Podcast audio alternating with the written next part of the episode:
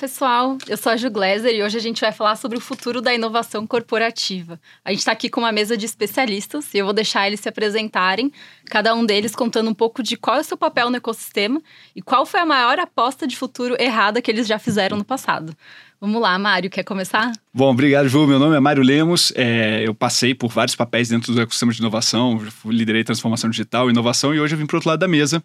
Eu tenho uma startup, sou empreendedor de uma startup que que é colocar GenAI para dentro da inovação para acelerar. Acho que o que eu mais acreditava que ia ser transformacional em uma certa época e que não vingou, acho que foi o Google Glass. É, inovação tem esse lance de timing, né? Às vezes não era o timing não do Não era o timing, e agora tá o Vision Pro aí, Exato. que talvez seja o timing dele. Boa. E você, Marlon?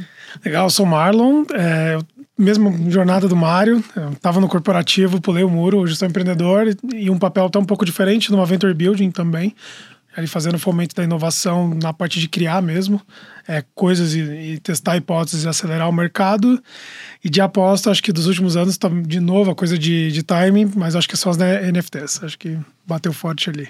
Boa, muito bom. É, bom, tudo bem, pessoal? Sou o Rafael Marciano, é, talvez aqui um pouco diferente dos dois aqui. Não sou empreendedor hoje, mas nos últimos 10 anos eu venho atuando no mercado de inovação aqui no Brasil. Passei por vários momentos, é, desde apoiar pequenas empresas, Sebrae, é, aceleradoras de startups, e hoje eu lidero uma área de inovação aberta dentro de corporação. E, bem, né, sempre buscando aqui fazer o melhor dentro desse ecossistema entre esses dois mundos, né, as startups, empreendedores e também as grandes empresas. Acho que em termos de inovação que não deu certo, para mim, acho que é o metaverso, né? Que uh, se falou tanto né, nesses últimos anos, né? Foram criadas grandes empresas para esse propósito e até agora a gente ainda não viu vingar de fato uhum. nessa tecnologia ou esse mercado como um todo uh, dentro do Brasil e do mundo. Boa. Muito bom. Então temos diferentes ângulos aí da inovação. E é isso, assim, a gente, eu quis trazer um pouco essa pergunta da aposta, justamente porque a gente, sem ter a distância temporal, a gente não consegue prever de fato qual vai ser o futuro. Então, aqui, para fazer esse disclaimer, que a gente não vai ter nenhuma certeza, né? Então, é tudo sobre especulação. E dentro dessas especulações, tem uma que se fala muito que é a inovação generativa ou regenerativa. Então, que é a inovação que se autocria ou a inovação que tem um propósito de devolver para o planeta, para a sociedade, de um lado mais positivo, que seria essa regenerativa. Mas falando da inovação generativa, eu queria ouvir um pouco do Mário, que comentou que está nesse mundo da Gen AI. Então, para explicar para a gente o que, que é a Gen AI, que que ela, qual que é o papel dela na inovação, se puder contar um pouquinho. Claro. Acho que o principal ponto da inovação é, generativa, que é um um termo que a gente começa a amarrar de AI muito com processo de inovação. Quando a gente fala aqui de futuros e de novos negócios, eu acho que a gente vai passar um momento muito interessante daqui para frente, né? Coisas que a gente estava falando até que o timing veio errado, talvez agora sejam venham essas ondas para frente, né? A gente vai esperar daqui o futuro o, você tem a AI agora como um pilar e a OpenAI no lançamento né, do ChatGPT no passado foi, eu acho que um grande marco do jeito que a gente está vendo que foi o cloud no passado ou que foi a mobilidade no passado. E a partir desse momento você começa a ter uma nova onda de aceleração. Essa era da automação e da AI e que está esperando o seu momento é, para as NFTs também acontecerem algo parecido com o que foi a OpenAI e que também o metaverso também. E essas coisas vão começar a se encontrar, e se eu botar quantum computing na equação, a coisa vai disparar. Então, o que, que vai acontecer é que a gente está no pior momento, a pior experiência que a gente está tendo com GenAI é agora. Então, ela só vai melhorar daqui para frente. E ela tem uma potência muito grande para duas coisas quando a gente fala de inovação. Primeiro, quando a gente vai falar de futuros. É, como que as empresas observam o que está mudando no panorama à sua frente? É, você tem um monte de relatório que chega, muito ruído, e como que você filtra essa informação? Que duas coisas são importantes aqui. A primeira é a GenAI, ela consegue olhar para esse futuro, trazer esse bando de relatório, conectar com a estratégia da sua empresa e filtrar e ajudar você a entender as possibilidades do que, que vai acontecer daqui para frente. E uma vez que você identificou essas oportunidades de novos negócios, de coisas diferentes que você quer fazer, isso tanto para a evolução dos produtos e serviços existentes, ampliação, uma inovação mais adjacente em relação a eles, ou você criar realmente novos negócios, a GNI ela acelera muito o processo. Quando eu misturo isso, que o mundo vai mudar muito rápido daqui para frente, mas você tem o poder da GNI para te ajudar a inovar A gente falava assim, né? Eu demorava dois a nove meses para sair de uma ideia para chegar num protótipo. Eu consigo fazer isso a partir de agora, uma semana ou menos até, dependendo da situação. E eu consigo interagir com digital twins de personas, então eu consigo ainda manter a centralidade no cliente, conversar com ele o tempo inteiro. Daqui a pouco vai ter cliente virtual aqui, um digital twin, que a gente poderia estar tá trocando ideia com ele para entender o que, que ele quer, o que, que funciona, o que, que não funciona. Então você tem uma dinâmica muito mais acelerada e diferente para você criar novos negócios com o GNI daqui para frente também. E isso vai facilitando as coisas. E você vai precisar fazer isso para se diferenciar. As empresas se atrasaram na onda anterior. Eu acho que esse é um momento onde você é, reseta um pouco o patamar. Todo mundo está é, atrasado a partir do momento que entra uma nova tecnologia tão disruptiva e todo mundo consegue fazer o catch-up. Mas você precisa entrar nesse jogo, você precisa estar atento. Eu acho que esse que é o ponto que a GNI está, principalmente quando você vai falar de eu estou focando no meu core ou eu quero criar novos negócios, eu quero diversificar, eu quero que minha, minha empresa se torne perene, porque a gente não sabe o que, que vem daqui para frente. E aí a importância de você criar novas alternativas para o seu negócio atual começa a ficar cada vez mais relevante. Faz total sentido. E essa questão da, dos novos negócios é uma aposta há muito tempo, né? Do futuro da inovação corporativa. E acho que você comentou, né, Marlon, que você está trabalhando já há algum tempo com CVB, então que é justamente essa criação de novos negócios. Qual que é a sua perspectiva de evolução dessa frente dentro das corporações? Como você acha que vai mudar? Acho que a gente pega um pouco do gancho aqui do que o Mário falou. A gente vê o ciclo, não só o ciclo de produtos, né? Mas de serviços também. Produtos e serviços do mercado. O ciclo de vida desses produtos estão diminuindo. Então, antigamente, tudo bem, você tem um tempo de desenvolvimento de um novo negócio de dois, três anos, com investimento de milhões, para você criar novos segmentos e você amplificar ali a, a, o teu mercado. Grandes empresas fizeram isso durante a vida inteira. Só que agora o ciclo de vida dos produtos, seja ele físico, digital ou não, está achatando cada vez mais. Seja um produto eletrônico ou um produto de bens de consumo, o ciclo de vida está diminuindo. Então você tem que ter uma velocidade um pouco maior para criar esses negócios e ser mais barato e reagir à tecnologia que está vindo e te proporcionando. Então a Venture Building ela encaixa sempre que eu explico para alguém que está fora do mercado ou conhece só o conceito de novos negócios, a pessoa fala, mas isso é novos negócios, sempre teve na minha empresa. A gente não chamava de venture building. Então, a roupagem que a gente dá para venture building, para novos negócios, é a mesma coisa de uma empresa para startup, né? É um movimento rápido de responder a esse ciclo sendo achatado. Não dá para saber qual que vai ser o microciclo, né? Hoje a gente tenta testar teses em 3, 4, 5, 6 meses e ajudar uma empresa a testar a imersão em, em novas tecnologias como inteligência artificial. Em 2023 a gente foi inundado de pedidos de o que, que eu faço? Antigamente as empresas não tinham o menor problema de esperar 5, 6, 7, 8 anos para ver a consolidação da tecnologia, para depois pensar em entrar. Os apps foram isso, né? Os apps respeitaram esse time. Quando começaram a sair os primeiros aplicativos, teve empresa que falou: não, que mané app, agora eu vou continuar no meu negócio. E depois tem empresa fazendo aplicativo agora. Com é, não vai dar para fazer isso. A galera está muito desesperada para ver o que, que pode. Então a Venture Building ajuda nesse modelo. Essa imersão nessa experiência o mais rápido possível, de forma barata, e conseguir tentar reaproveitar ali, os modelos que pode trazer um certo nível de, de maturidade da tecnologia dentro da empresa para os clientes também. Então, o Venture Building ele ajuda também numa educação tecnológica para essas empresas, não só criar as opções de mercado, novas possibilidades, muitas vezes acaba sendo reaproveitado de, de vários modelos dentro da empresa, né? Então, a gente tem tentado impactar nessa linha, assim, não ser tão agressivo quanto a criação de novos negócios, apenas como isso, mas com processo de experiência para chegar em negócios que façam sentido, né? E você falou que novos negócios e venture building não é a mesma coisa. Além da velocidade que você comentou de, de serem diferentes, qual que é a diferença entre os dois, assim, se você puder comentar? É, apesar da similaridade, novos negócios ele, ele sempre trabalha dentro de uma linha de tentar reaproveitar o ecossistema daquele negócio que ele já participou. A gente vai ter exceções, óbvio, mas você vai ver uma empresa de, de telecomunicação ampliando o seu negócio usando a base de clientes que ele tem ou a capilaridade que ele tem dentro do mercado. Uma empresa da indústria tentando usar toda a expertise logística que ela tem para expandir o negócio dela dentro de uma logística. Então, novos negócios tentam ampliar dentro de uma possibilidade de negócio que eu já tenho. Então, eu tento pegar o meu ecossistema e me reaproveitar e criar cadeias ali. Venture Building não necessariamente. Eu posso pegar uma empresa de bens de consumo tentando ir para uma área de, de, de pet é, e serviços, eu posso ter uma área é, de saúde olhando para a cadeia alimentar, eu consigo ser um pouco mais transversal e um pouco mais disruptivo eu não tenho tantos limites. Porque novos negócios antigamente tentavam reaproveitar muito desse ecossistema. No, no, porque é mais ágil, é mais rápido e é mais barato e você tem mais garantias de retorno. Ele está vindo para uma inovação mais adjacente, talvez, Exato. do que um uhum. horizonte mais de H3, de horizonte Exato. distante, né, de disrupção. Muito Legal. isso. E, e ao contrário, do, uma coisa que é muito diferente de uma da outra, novos negócios sempre procuravam um ambiente seguro e assertivo para não errar. Venture Building tem a essência de errar muitas vezes várias teses para você chegar numa tese disruptiva. Então você se coloca à disposição de testar 4, 5, 6 em curto período de espaço de tempo. Tudo bem você errar, tudo bem, tem tese que vai ser furada. Né? Quem não testou NFT, quem não testou uhum. é, tecnologias de, de, realidade aumentada e identificou que não era aquilo, mas partiu para outras coisas e hoje está vendo, dando uma olhada em A. Novos negócios não tem essa disponibilidade, né? o ciclo de desenvolvimento de um novo negócio, com essa, toda essa credibilidade, esse investimento, grandes aportes financeiros, não dá tanta margem para erro. Uhum. Então acho que seriam as principais diferenças, se eu pudesse Legal. pensar aqui. Legal. E aí, um, um, outro jeito ainda de responder a essas demandas de mercado de forma ainda mais rápida é um pouco do CVC, né? Que daí você investe em uma empresa já existente. Uhum. Se puder contar também um pouco, Rafa, da sua perspectiva de como o CVC está evoluindo e para onde você acha que ele está indo. Boa.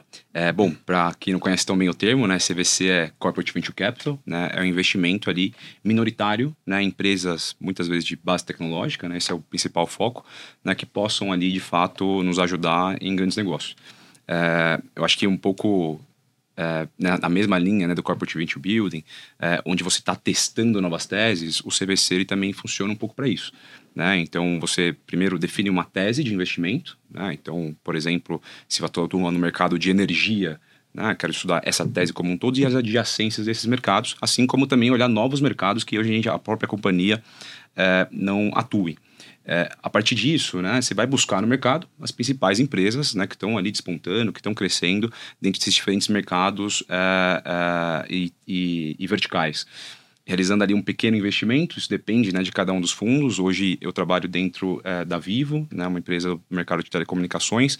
A gente tem dois, dois grandes fundos lá dentro, né, um fundo que a gente chama mais early stage, faz investimento inicial nas startups, até 2 milhões de reais, e um fundo mais growth, onde a gente realiza investimentos de até 25 milhões de reais nessas empresas. É, hoje a gente tem né, um pouco mais de 80 investimentos já realizados aqui no Brasil, né, em um portfólio ativo de 35 empresas. É, e o que é mais bacana nesses investimentos como um todo? A gente tem duas grandes frentes, né? Uma frente de geração de negócios, né? Então, de fato, ali, primeiramente, aprender com aquele empreendedor, né? aprender naquele novo mercado, aprender naquela nova vertical, talvez uma vertical que nós ainda não atuamos, né? E, claro, sempre buscando gerar valor também para a corporação, né? Então, nós realizamos investimentos naquelas empresas que vão retornar também, né? Ou alavancar as nossas operações, novos negócios, né? Ou também a redução de custo interno. Assim como a gente também olha o retorno financeiro nessas companhias, né? Então, é, eu sempre costumo brincar, né? É, o, o, investidor né, de corporate venture capital, né, ele busca, claro, né, gerar valor para a corporação em termos de negócio, mas não podemos esquecer que nós somos um investidor, uhum. né? Então, a gente precisa ter retorno também nesse investimento realizado. No final das contas, é uma operação também financeira né, híbrida, né, mas também tem um lado financeiro em cima disso. É, e eu acho que dentro disso a gente tem muitos aprendizados. Né? Acho que citar um, um, exemplo muito bacana que a gente tem aprendido mais recente é num investimento que a gente realizou em 2022, é, numa startup chamada Clube, né, uma startup que oferece é, consórcios, né, compra de consórcios ali, um produto financeiro, né, inicialmente para compra de carros. Né. A Vivo hoje, né, desenvolveu um novo negócio dentro de, de serviços financeiros, que começou também ali, né, como CVB, vamos testar algumas teses, hoje já está sendo um, um negócio que está ficando um pouco mais robusto, mas a gente não entendia nada de consórcios. Né? Então, putz, de um ano e meio para cá, a gente tem aprendido muito né, com os empreendedores da Clube, muito sobre mercado, né, e agora no último trimestre de 2023, a gente lançou o nosso próprio serviço de consórcio também, um consórcio voltado para eletrônicos, né, até uma novidade no mercado junto com a Clube, né, então mais uma vez aí a gente aprendendo, né, e colocando em prática e agora desenvolvendo também um novo negócio em cima desse aprendizado que a gente vem tendo com eles. Legal. Acho que esse ponto de se aproximar dos empreendedores e de estar nesse ecossistema empreendedor é uma boa fonte de saber justamente o futuro e quais são as tendências, né? uhum. né? Aí eu queria que vocês comentassem também um pouco como que vocês ficam sabendo quais são as próximas apostas, tipo, para onde olhar, para da onde vem a inspiração para saber um pouco da, das tendências assim. Eu acho que tem, tem uma coisa muito interessante que é, é, é quase injusto quem trabalha com Venture Building, porque a gente está continuamente pesquisando e nosso, nosso hack é basicamente ficar atrás dessas tendências continuamente para todos os segmentos possíveis, né? Então, tem uma abundância de informação dentro do mercado, os ecossistemas, como, como aqui fazemos parte de um uhum. é, desses modelos de comunidade, acabam sendo ótimos para essa troca, entendimento e consolidação e até validação, porque tem muito conteúdo. Como é que você valida que esse conteúdo é bom, ruim, se, se, se ele é lixo, se ele é uma coisa que alguém copiou de algum lado? Então, é, essa nossa etapa de pesquisa acaba atualizando a gente continuamente. Essas trocas via comunidade hoje tem sido a parte mais de validação. Então acho que está é, cada vez mais abundante e eu que essa quantos portais a gente conhece hoje de, que trazem notícias e tendências milhares a dificuldade nem está em achar a tendência, é em validar o que, que é legal, o que, que não é, o que, que tá. Você vai ver ranking das 10 maiores tecnologias desses portais. Vocês vão ver provavelmente muitas que vão subir e descer e novas que vão descer e subir. Uhum. É a galera da comunidade que está validando. Pô, isso vai para tal lado, porque a gente consegue entender que a galera da saúde está puxando o carro para cá, o pessoal de banking está puxando para lá, o pessoal de telecomunicação está puxando para cá. Aí você começa a ver, então, a comunidade versus o volume de informação dos canais que oferecem esses estudos, reports, tem sido excelente para esse processo. É, acho que o acesso à informação hoje acho que é o, o problema é o oposto, né? A abundância de é informação abundância. Uhum. e que, é, que até aquele ponto que eu comentei gera muito ruído. Filtrar, eu acho que é contato, pessoas, Exato. entender. Uhum. Acho que se for para uma empresa, se eu fosse olhar assim, né, você tem que ter um, uma inteligência que cada vez mais não olha só para a sua concorrência, uhum. mas tenta dar insights mais estratégicos do que, que grandes movimentos de mercado, o que, que tá, pode estar tá acontecendo e que pode estar tá te impactando. E não olhar só para o teu coleguinha do lado, né? Porque eu acho que nessa no ambiente que você tem hoje, cada vez mais de construção de ecossistemas entre redes né, de, de empresas, uhum. é, você pode. Um concorrente pode te surpreender e vir de um lugar que você não espera tanto. Então você tem que estar monitorando mais abrangentemente. Uhum. E eu, eu falo sempre duas coisas, né? Se você esperar essa é uma frase do Jeff Bezos, inclusive. Se você ficar esperando o seu concorrente, você sempre vai ser um seguidor. Uhum. Se você olhar para o teu cliente, você vai conseguir liderar e fazer coisas diferentes no mercado. Então, sempre que você está olhando para as necessidades do cliente, mais do que só os movimentos, é como que esses movimentos e essas tendências uhum. podem ajudar eu ajudar o meu cliente a resolver os, o, as suas dores, necessidades. Se você tem esse foco, por mais que o mundo mude, as coisas aceleram e tudo mais, você tem esse foco no seu cliente e percebe as mudanças no comportamento dele, talvez ali seja uma grande fonte de você capturar tendências do que, que pode acontecer e para onde você tem que ir. Uhum. É, eu acho que dentro desse ponto, né, o, Marlon falou um elemento que é muito importante, né? A tendência é fácil, né, uhum. de achar, né? A gente tem muita informação hoje, é, muitos bons portais, muitas boas equipes buscando as tendências, definindo um pouco de futuro ali. O difícil é validar. É. Né? Então, qual dessa tendência de fato aqui vai vingar? A gente começou aqui o podcast falando sobre tendências que não deram certo, né? entre aspas. Acho que tem um, um, um, uma coisa que é bacana quando a gente fala de tendências, talvez tecnologias que não deram muito certo, é que elas vão voltar lá no futuro Exato. e possivelmente vão ser sucesso. Né? Então, acho que esse é o bacana também de trabalhar com inovação. Né? É, nenhuma resposta é uma resposta definitiva. definitiva né? né? Uhum. É, mas eu acho que, é, em termos de validação, acho que é importantíssimo, né? independente da, da organização, da empresa empresa, da startup que você estiver desenvolvendo, é, é, a importância da liberdade de testar e validar novas coisas. Né? Acho que é, todo mundo aqui já passou talvez por, por momentos, por organizações, onde você tem ali né, é, um budget definido, né, um orçamento definido, cara, você vai gastar isso e a cobrança vai vir logo depois, né? Então, talvez um projeto que não está dando certo em seis meses, em um ano, um ano e meio, alguém vai te cobrar e talvez você vai ter que parar esse projeto. Então, acho que é importantíssimo, né?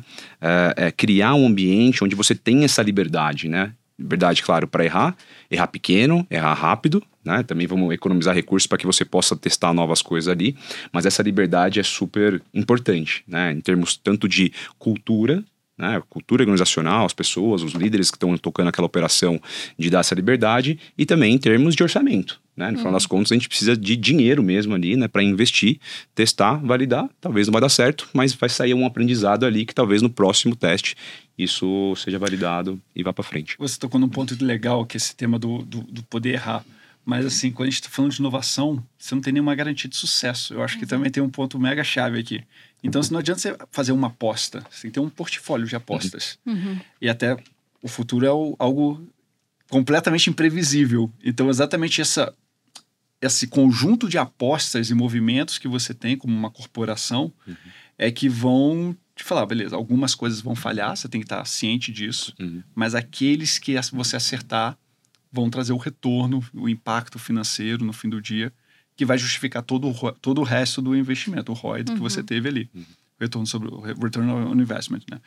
Mas é, não adianta você querer apostar em uma coisa só, num cenário ainda mais conturbado é. do jeito que a gente está agora, e achar que, ah, beleza, vai ser isso que vai acontecer. E isso é uma coisa bacana porque vale pro mundo profissional e vale pra vida também. Pra vida, né? exato. É, né? Colocar todas as, as, as fichinhas ali no, no pacote ali, acho que não é muito inteligente, né? Na exato. mesma cesta. Uhum. É, acho que a estratégia de portfólio é uma estratégia né, que, que vinga muito bem em corporate venture capital, né, em termos uhum. de investimento, é, é, investimentos pessoais também, sim, né, acho sim. que deve ser isso, né, todo mundo aqui deve realizar algum investimento, a gente sabe que a gente não pode investir no único ali, uhum. né, vai ali, erram aqui, um desce, outro sobe e tal, no final das contas, né, tudo paga conta.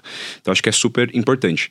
Quando a gente fala de, de investimento, inclusive, de corporate venture capital, é muito do que o Mário comentou aqui, né, é, a gente sabe que a cada 10 investimentos que a gente realizar, é, talvez ali seis, sete, oito até vão falhar ou vão andar de lado, né? Uhum. E um ou dois investimentos vão pagar toda a carteira, né? Que foi ali investida é, naquelas, naqueles negócios. Então, acreditem no portfólio nessa gestão aí.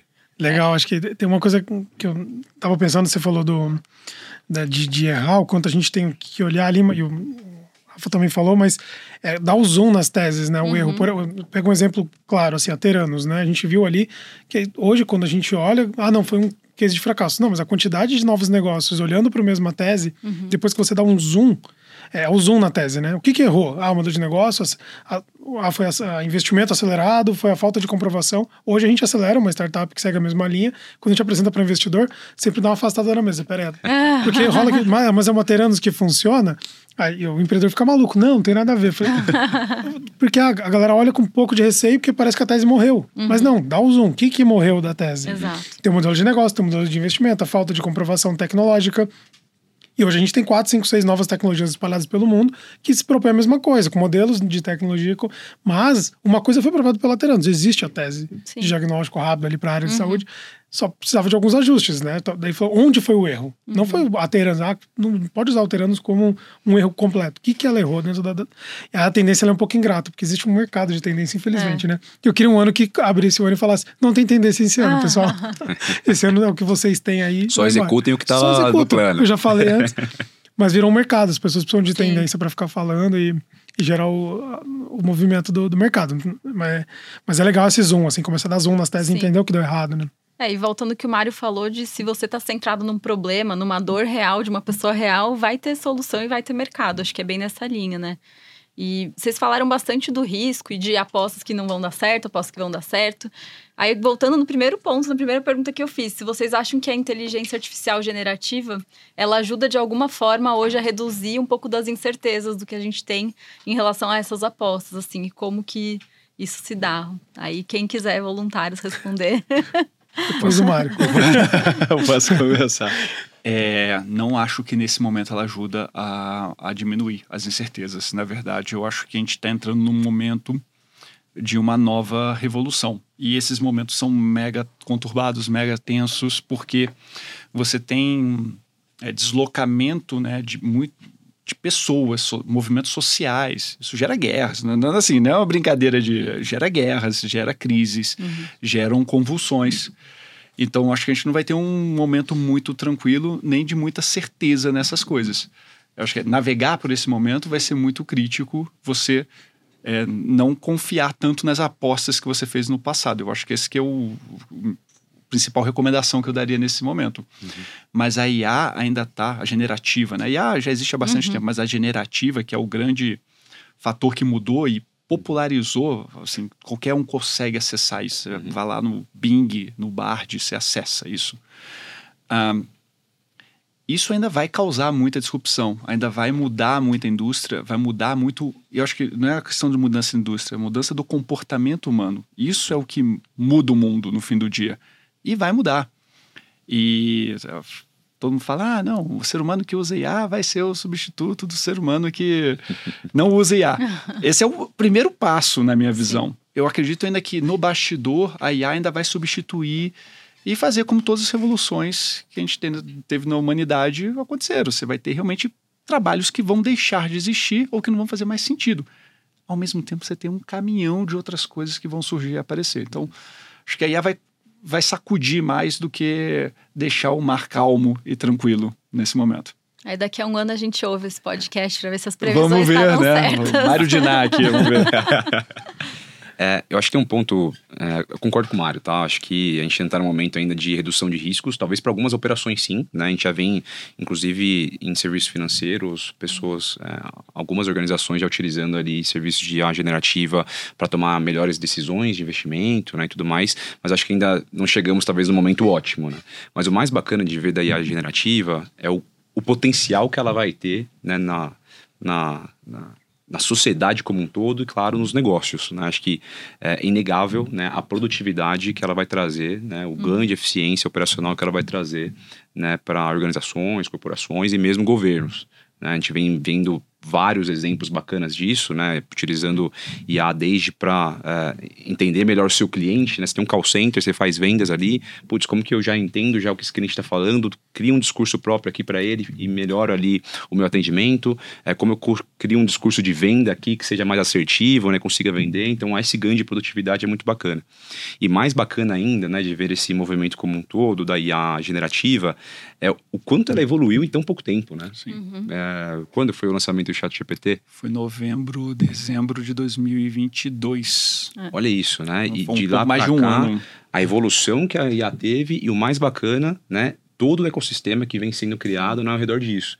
Né, o ano passado, é, é, a gente realizou aqui no, no, no, Brasil um levantamento, um mapeamento das principais startups que estavam surgindo ali, né, com movimento com IA generativa, né, e a gente encontrou mais de 100 empresas. Imagina só, né, é, nove meses, dez meses depois do lançamento de uma nova tecnologia, já tinham mais de 100 empresas montadas né, com foco nisso, operando né, IA generativa para algum case específico.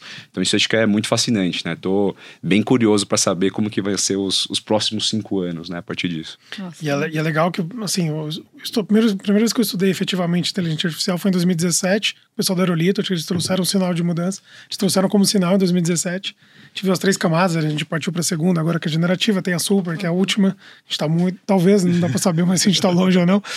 Mas é, foi interessante a gente ver que a inteligência artificial começou em meados de 1914, né? Com as primeiras iniciativas ali relacionadas com um monte de coisa. Aí você pega a cauda da disrupção ali, a visão exponencial da coisa. A gente acabou de apontar o nariz para cima, né? O que você falou, não dá para saber. A gente vai ter muito lixo no meio de, de, de, coisa positiva, mas você já viu uma sketchzinha brincando, que era a gente sempre, quando a gente falava com um robô no, no call center, a gente falava, por favor, me transfere para um humano. A gente tá chegando no ponto da galera, tô falando com um humano, por favor, me, me transfere para uma inteligência artificial, por favor. Porque vai ser mais efetivo para resolver o às problema. Vezes, às vezes não sabe nem distinguir mais, né? É, me transfere para uma inteligência artificial, por favor, porque eu acho que lá eu vou conseguir resolver o meu problema. Então, acho que são coisas assim que a gente vai começar a experienciar, e, mas acho que a adaptação das pessoas acho que vai levar um tempo ainda, né? Acho que é Porque um ponto. Vai... E, mas a hora que muda o comportamento, aí, aí, vai, aí vai pra frente, é, é, isso. Legal. Acho que a gente passou por alguns temas importantes, algumas apostas. E agora, caminhando já para o final, queria ver se vocês querem deixar uma dica final ou uma aposta, vocês que mandam, do que vocês acham do futuro da inovação corporativa, assim, só para a gente fechar uma rodadinha rápida. Posso começar aqui? Bom, acho que vou puxar a sardinha para o Venture Building, não tem como, mas a gente sabe que a gente passou um momento de inflado para os empreendedores, onde teve muito investimento, a gente teve um momento de queda, a gente acho que tem um momento mais real do que foi anos anteriores, né?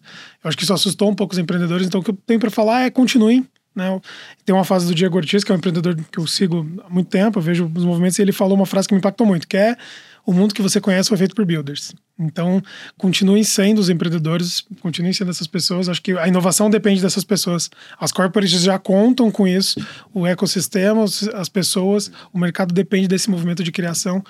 É, então, meu, meu ponto é isso: continuem testando, indo para cima. Tem aceleradores aqui dos dois lados que vão apoiar e, e, e tende a melhorar cada vez mais. Boa.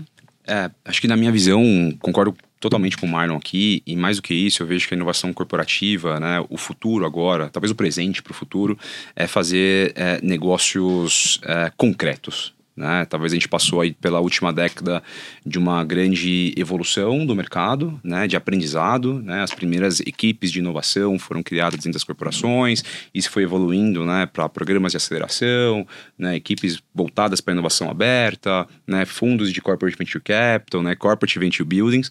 Eu acho que daqui para frente, o que todos esper esperamos com esse amadurecimento é que de fato grandes negócios sejam criados, que não fique só naquela espuma, uhum. não fique só nos testes, nas validações, mas que de fato grandes negócios que impactem de fato né, a, a receita das corporações, impactem clientes, impactem parceiros, uhum. sejam criados. Acho que esse é o, é o que esperamos e o futuro.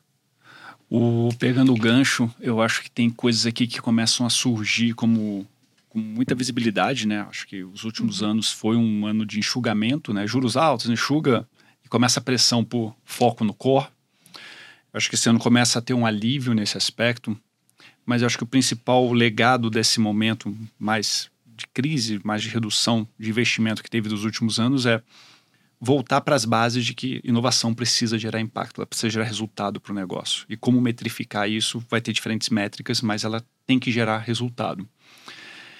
Isso somado a tudo que a gente falou aqui de movimentos uhum. caóticos do mundo, eu acredito também que a, e a maturidade das organizações, eu acredito que inovação cada vez mais vista como uma capacidade da organização. Óbvio, você vai ter os centros de excelência, você vai ter algumas áreas que são mais dedicadas, principalmente para coisas como venture building ou CVCs, que são coisas que vão um pouco além do core da empresa, mas cada vez mais essa capacidade, eu acho que AI vai ajudar muito nisso, de AI, para transformar que todos tenham muito mais a tal da ambidestria, né? De você uhum. cuidar do dia a dia e cuidar do novo você tenha mais capacidade de fazer essas duas coisas, porque elas se tornam mais simples, mais palpáveis, mais orientadas por um copiloto ali que vai te ajudando a fazer essas coisas. Então, acho que essa é, a capacitação e ampliação da, da, inovação como capacidade das organizações, ela aumenta esse ano também.